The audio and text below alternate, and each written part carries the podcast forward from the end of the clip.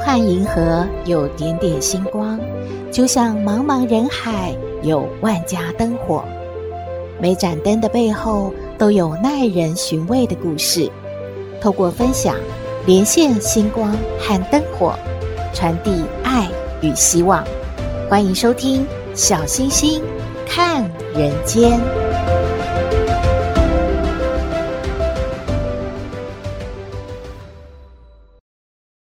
Hello，各位好朋友，大家好，大家平安。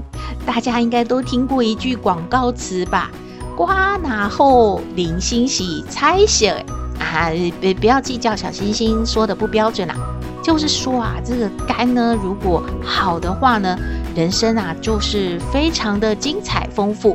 如果啊肝不好，真的是很伤脑筋呢。可是您知道吗？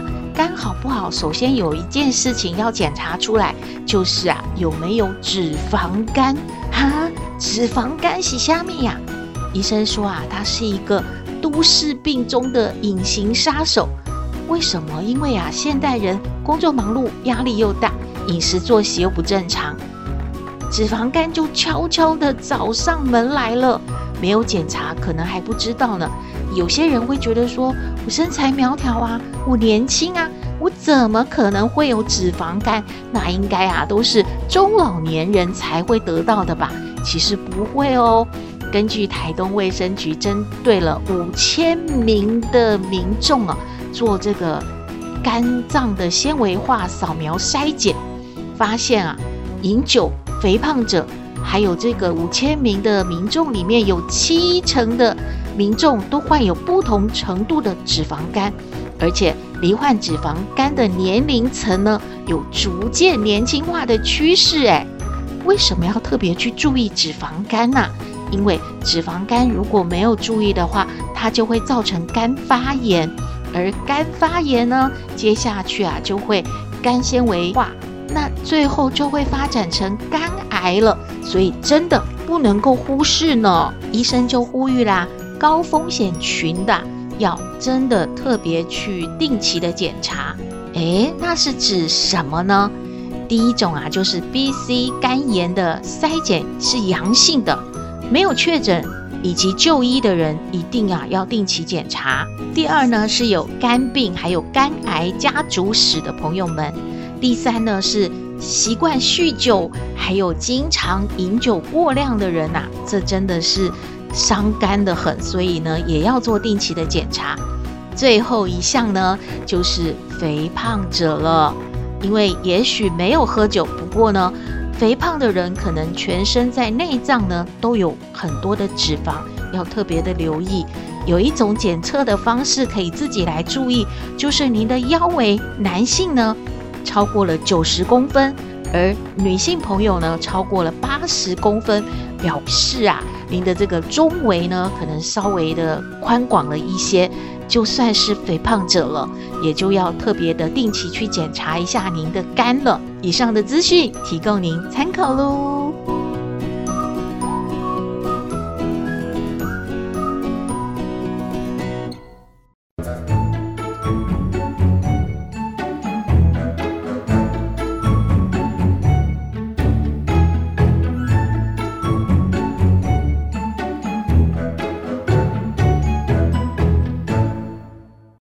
回到小星星看人间。话说啊，孔子周游列国嘛，来到陈国和蔡国之间呢，因为兵荒马乱，旅途困顿呐、啊，三餐以野菜果腹，大家啊都已经有七天没有吃到一颗米了。有一天，颜回就是孔子的弟子嘛，好不容易呢要到了一些白米，就下锅煮饭呐、啊。饭快熟了的时候呢。孔子就远远看到，哎，这个颜回在干嘛？他掀起了锅盖，抓了一些白饭就往嘴里塞耶。孔子当时觉得，这个颜回这个人做什么？不过他没有当下呢，就问颜回，他装作没有看见，也没有责怪他。饭煮好了之后呢，颜回就请孔子去进食了。可是孔子就说：“呃，呃，等等啊，我刚才梦到祖先来找我啊，我想把干净还没有人吃过的米饭先拿来祭祖吧。颜回啊，就慌张了起来，说：“夫子，不可以，不可以的，这锅饭我已经先吃了一口了，这这不可以祭祖先的。”什么？你为什么会先吃一口饭呢？你是不是太饿了啊？颜回涨红了脸，就回答孔夫子说：“呃呃，夫子，呃，不是的，不是我太饿了，是因为刚才在煮饭的时候，我我我很不小心掉了一些灰在锅里面，那个沾染灰的白饭。”丢了也太可惜，我我又怕大家不肯吃，所以我就把它抓起来先吃掉了。我我不是故意要先抓一把饭来吃的，夫子，您您别怪我，但是我还是很抱歉，我做事不小心才才发生了这种事的。孔子听完了之后，恍然大悟了。对于自己的观察错误，反而呢很愧疚。他就抱歉的跟颜回说：“回呀，我平常对你很信任，但是我仍然啊，还是会啊有所怀疑呀。可见得我们内心最难确定啊，就是啊。”自我的判断，那有时候啊还是会错误啊。弟子们，你们呐要记得这件事。我们了解一个人是不容易的，有些事可以大胆假设，不过还是要小心的求证。主观的想象不一定啊。就是真相的。还有一个小故事是说啊，嗯，大家先想想看，有没有经验，就是已经习惯怎么走路啊，怎么去运用左手右手啊？如果有人问你说，诶，你为什么会这样啊？或者要求你必须按照他的规则行事，你会不会突然不知道该怎么动作了呢？就说到啊，有一只青蛙看到了蜈蚣在走路，诶，他就心想啊，我这个青蛙四只脚走路已经很麻烦了，那那个蜈蚣，它，哎呀，一百多只脚了，它怎么走路的？嗯，它，它到底是哪只脚先走的呢？哪只脚后走呢？是一整排先走，还是两只两只走？哎呀，他到底怎么走？我好好奇哦。我我们可以把它分出来，他是怎么走的吗？你像我，我我走路都跟他不一样啊。哎，这这个这个，哎，我得把他叫住问问看啊。哎，蜈蚣先生，蜈蚣先生啊，你在叫我吗？是啊是啊，我是那个青蛙。呃呃，我很好奇呀。我我走路你看嘛，好，我四只脚。我都用跳的，呃，那那你那么多只脚，哇，算起来有一百多只吧？你怎么走路啊？嗯，这个这个，你是一二一二这样走吧？还是这个呃呃两只两只？还是左边一半？还是右边一半？哎，你说什么？你把我搞得都模迷迷糊糊的。你我这一辈子都在走路，我从来没想过这个问题呀。哎，你你等等啊，我思考一下，我才能回答你的啊。呃呃，蜈蜈蜈蚣先生，你站那边好久了，你你到底想出来了没有？这么简单的问题，你不是说你每天都在走路吗？你你还不知道你怎么走路的吗？嗯，还要想很久？那那我给你建议好了，我看呐、你也可以跟我一样用跳的。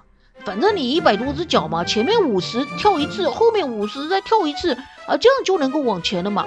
那或者是说前面一二两只脚走就好了。哎，你知道有一种车叫协力车吗？那个前面的人在骑，后面的人呐、脚摆好都都不用动的。哎呦，我觉得这样也是不错的建议啊！你要不要试试看？你试试看好不好？来来，你就可以把后面的脚跟着一起往前拖了。哎，不然你学我来，一二跳，我一二跳。蜈蚣听完之后啊，就说：“这这这什么东西，乱七八糟的！我没办法按照你的建议走路啊！哎，我想了很久，我真的不知道我一百多只脚是怎么走路，它就很自然的就走了嘛！你干嘛给我出这些鬼主意啊？”我真的感觉我没办法控制我自己的脚了，还什么协力车的什么原理都来了，乱七八糟的，哎，真的是，别给我找麻烦了，我懒得理你了。我觉得我根本就站在这都都要中风了，我根本就不会走路了。你少管我，你少理我，你跳你的吧，青蛙，拜拜。哎，青蛙发现蜈蚣生气了，可是。青蛙就在想说：“我其实只是很好奇他怎么走路，为什么蜈蚣先生要这么生气呢？真奇怪呢！”哎，大家想一想啊，我们宇宙中啊有星星啊、月亮啊、太阳啊、地球啊，没有什么图形啊，或者是画好的什么方啊、圆啊，就是很自然的在运行嘛。如果给他们圆规啊，还有尺啊，可能他们不知道要怎么去转动，还是依照什么去做他们的运行呢？有可能会不会迷路，或者是转着转着也跟蜈蚣一样不会转动了呢？嗯，所以太多的规矩和一切自然，到底哪个比较好呢？欣赏别人和把别人变成自己欣赏的样子，哪一个比较自然呢？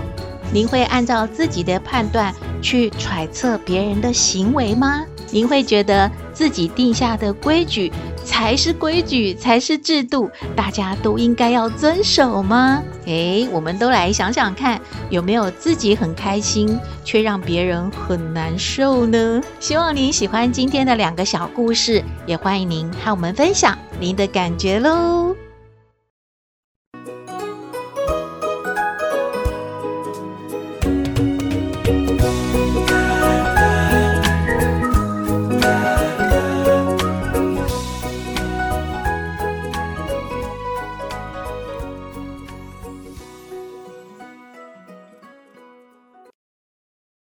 回到小星星看人间，今天来向康奶奶请教问题的是一位阿桑。他说呢，他现在六十七岁了，平常呢是在做资源回收。有一天呢，他发现路边啊放着两串的卫生纸，是新的，都没有拆封过。想说为什么要丢掉，好浪费哦。他就把它就顺手捡起来带回去了，想自己可以留着用嘛。但是没有想到，因为路边都有很多监视器啊，就有人呢向他提告说啊，他偷了两串卫生纸。接下来啊，他就发生了很多的事，包括呢，警察也来找他了，然后这个丢掉卫生纸的太太也来找到他了，然后跟他要了十八万的和解金。然后除了他要把那个两串卫生纸买回去之外呢，还要赔了很多钱哦。这个阿桑呢，觉得真的好倒霉哦，他心里很痛苦。他认为啊，他真的是得不偿失啊，只是以为说别人不要的就把他带回家了，没想到发生了这样大的误会。现在呢，还没完呢，这个丢掉卫生纸的太太。还继续的向他提告，他很痛苦啊！他来请教康奶奶该怎么办呢？我们来听康奶奶怎么说。嘿，大家好，我是康奶奶。上不知天文，下不知地理，不过你问我什么问题，我都能回答你。康奶奶好，嘿，小星星，各位听友，还有阿桑，呃，你好啊，哎呀，刚才小星星说这个阿桑的遭遇啊，哎，康奶奶感觉怎么会这样呢？哎，这个呃，做资源回收啊，就是蛮辛苦的工作喽。那么呢，看到路边呐、有些人呐、这个丢丢丢了一堆东西呀、啊，就把他们帮忙收拾收拾。发现这个两串卫生纸啊，带回去了，然后啊，就引发后面这么多的问题呀、啊。康奶奶想到啊，之前不是有一个什么公益团体还是什么服务处啊，也是收到很多这个物资啊。要去这个呃捐给土耳其嘛，结果这个阿桑门呐、就也不是我们今天这个主角人物啊，就是另外做这个资源回收。哎，左看右看，怎么大家把衣服啦、什么东西都放在这堆着，这是要呢还是不要呢？那他就好心啊，他想着说不要挡到这个路啊，就就是妨碍交通，他就把它全部收走喽。那你能说人家偷窃吗？那就算是啊，不知道哈、或者是哎呀，也是他拿回去有用途嘛。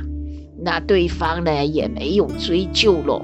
那我们这个啊、上他是遇到了后，人家真的追上来了，说你偷了我两串卫生纸哦，哎呀，还签什么和解哦，还搞了要赔了十万哦，然后呃两串卫生纸花了哦，好像这个什么十倍的钱哦，把它买回去哦，哦，现在还要告他民事赔偿，什么三百多万哦，哦。康奶奶感觉我，我咱们做人不要太欺负人哦。这个资源回收啊，真是不容易呀，啊！大家都是啊辛苦人呐，啊，甘苦郎哦。所以呀，啊，互相啊，哎呀，不要太啊去啊打压追究这些啊可怜的人呐，啊。那这个两串卫生纸你自己没有放好，怎么能够这么的啊？就对人家拼命追杀嘞？那康奶奶也要提醒他，碰到事情啊，第一就是啊，到警察局去啊报案哈。哎呀，你捡到东西呀，还是你不确定什么啊？不要占为己有哦。你没有看呐、那些什么路边花盆呐、还是什么哎，看的喜欢呐、什么多肉植物啊，哎呀，拿两个回去放家里多好，那都是偷窃，那真的是没有理由可讲的。所以呢，这个也是要非常小心哦。还有嘞，签什么东西呀、做什么承诺啊？旁边都要有啊证人或者是懂法律的人哦，不要随随便便啊！哎呀，给人家唬到哦。还有呢，你要丢不丢的什么东西呀、啊？你放个纸条啊，摆个牌子在那。哎呀，这么多做资源回收的这些啊辛苦人呐、他们看看就明白说，说哦，这个不能收哦，这个人家还要的哦，就不会有这个误会了，是吧？哎呀，就还是那句老话，咱们呐、啊，互相要体谅。康奶奶呢，也没有很好的建议啊，给这个阿尚我事已至此喽，就是走法律的途径喽，尽量的吼、哦，把自己啊。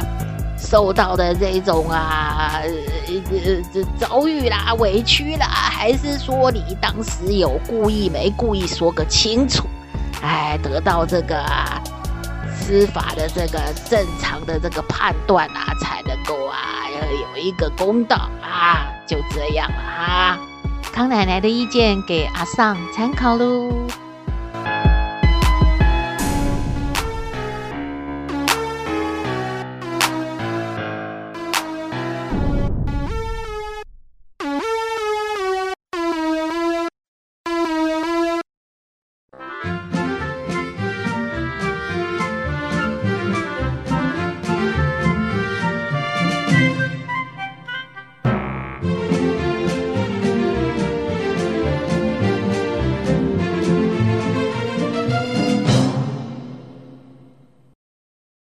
回到小星星看人间，节目接近尾声了，看到一则新闻和大家分享，不少人呢深受便秘的困扰，就有网友啊就说了，试过了各种方法都没有用诶，但是啊有一招真的是超赞超有效，就是去喝早餐店里面的大冰奶。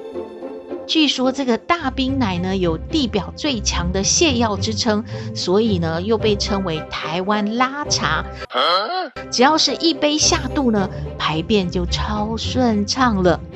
哎，大家看到这边啊，知道这个讯息，可能就会揣测说，哦，早餐店的这个冰奶茶一定有什么问题，所以啊，一喝就会拉肚子，是不是那个奶不新鲜，坏掉了吗？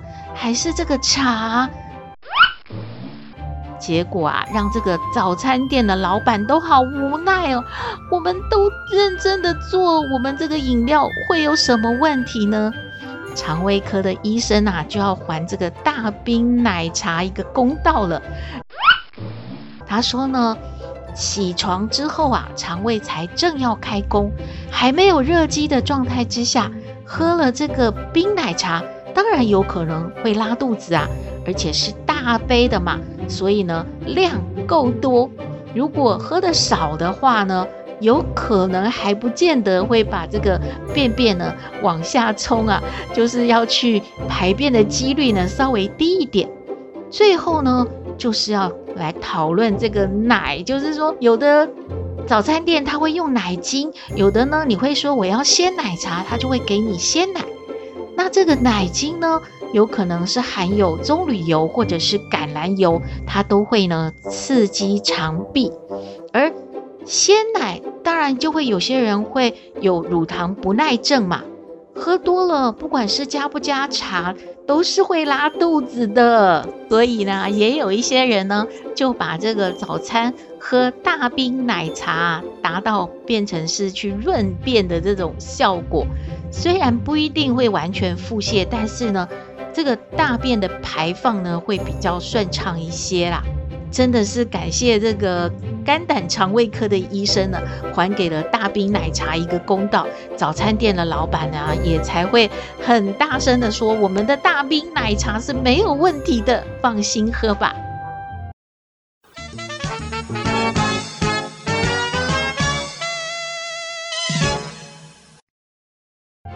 今天的节目就到这边了，我们的信箱号码是 skystar 五九四八八 at gmail.com，欢迎您留言，也请您在 Pocket 各平台下载订阅小星星看人间节目，一定要订阅哦，您就可以随时欣赏到我们的节目了。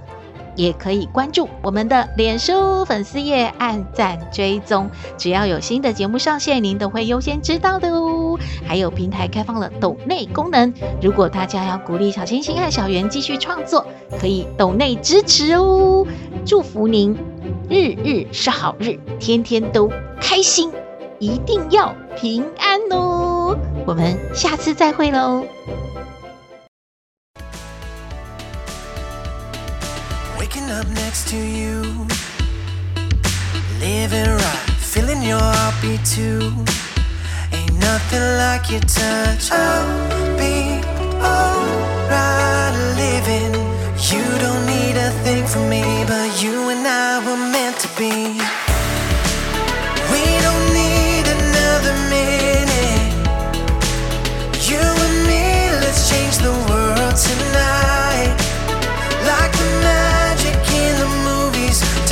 sound, make a big sound, yeah.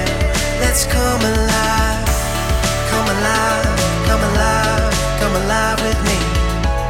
Come alive, come alive, and you will see. Come alive, come alive, come alive with me. Come alive.